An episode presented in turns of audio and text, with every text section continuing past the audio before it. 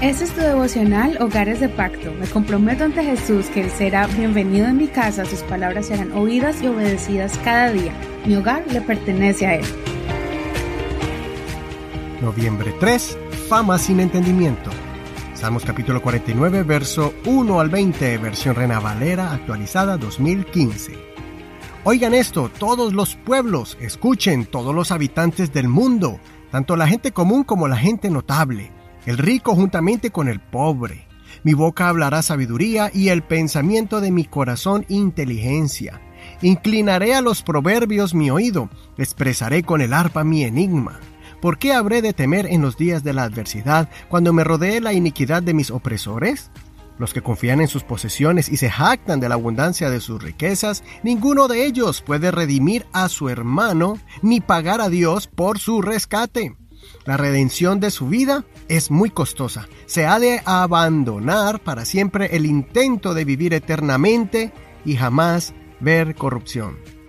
Cuando Él los mira, los sabios mueren. Contempla al necio y al torpe, y ellos perecen y dejan a otros sus riquezas de los que llaman sus tierras con sus nombres, sus tumbas son sus casas para siempre, y sus moradas de generación en generación.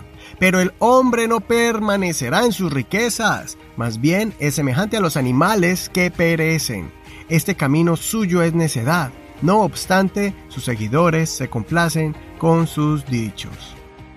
Como ovejas que fueron apartadas para el Seol, los pastorea la muerte, los rectos se enseñorearán de ellos. Al amanecer se desvanecerá su buen aspecto, y el Seol será su morada. Pero Dios redimirá mi vida del poder del Seol, porque me llevará consigo. No temas cuando alguno se enriquece, cuando aumenta la gloria de su casa, porque al morir no llevará nada, ni descenderá tras él su gloria. Aunque su alma lo bendiga mientras vive y reconozcan que ella lo prospera, entrará en la generación de sus padres y nunca más verá la luz. El hombre que vive con honores, pero sin entendimiento, es semejante a los animales que perecen. Me impresionó mucho este salmo, porque es semejante a los proverbios, o al libro de Eclesiastés, donde ellos examinan la vida del hombre aquí en la tierra. En este salmo los hijos de Coré describieron su intención de escribir acerca de un dilema que tenían en su corazón. ¿Por qué aterrorizarse cuando estuviera rodeado de los malvados con alta posición o de los que confían en sus posesiones? Por eso comenzaron ellos describiendo al ser humano en su intención de establecerse con fama, riqueza, honores y monumentos a su nombre. Ellos describen cómo la persona quiere adquirir poder, riquezas y renombre para sentirse superior a los demás y piensa que ese es el punto más glorioso que un ser humano puede llegar a experimentar. El gran problema con esto, según los salmistas, es que no existe nada grandioso en la tierra que pueda borrar los pecados del ser humano. No hay dinero ni posición que pueda salvar un alma, ni la de su vecino, ni la de él mismo. Nada de esto le hará ganarse el corazón de Dios y alcanzar la vida eterna. Este punto es muy importante porque los hijos de Coré sabían que esta vida en la tierra es temporal, que lo que vale realmente es adquirir la bendición y el privilegio de la vida eterna. Como hogares de pacto, debemos continuamente recordar que el verdadero propósito en la vida es vivir una vida justa y recta, pues existe una gran realidad y es de llegar hacia la eternidad después de que muramos o cuando Jesucristo venga por su iglesia.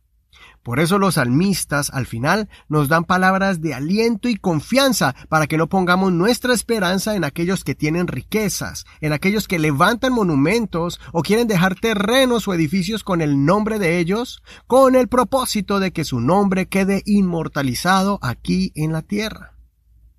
Lo más importante es que nuestros nombres estén escritos en el libro de la vida, en ese libro donde nada ni nadie los podrá borrar, a excepción de que nosotros renunciemos a seguir caminando en el camino del Señor Jesucristo y que renunciemos a nuestra vida eterna pecando voluntariamente. Así que seamos inteligentes y busquemos ser inmortales, no con nuestros nombres en una placa o con un monumento nuestro, o con un letrero con nuestro apellido sobre un edificio. Más bien busquemos ser inmortalizados en la lista celestial de los santos para que cuando el Señor diga tu nombre puedas decir, Señor, heme aquí tu siervo fiel. Hagamos tesoros de buenas obras en los cielos para que el banco donde tienes tu cuenta personal allá en los cielos no esté vacía. Considera, ¿dónde quieres ser honrado? ¿Aquí en la tierra o en el cielo? Soy tu amigo y hermano Eduardo Rodríguez. Que Señor escuche tu oración y te prepare para la vida eterna. No olvides compartir este tu devocional favorito con todos tus contactos y recuerda que estamos ya en Facebook. Por favor, danos un like, un me gusta y así también puedes compartir el devocional del día de hoy directamente. Para escuchar este devocional y los anteriores, puedes bajar cualquier aplicación de audio como Google Podcast, Apple Podcast y muchos más. Este es un ministerio de la Iglesia Pentecostal Unida Hispana El Reino.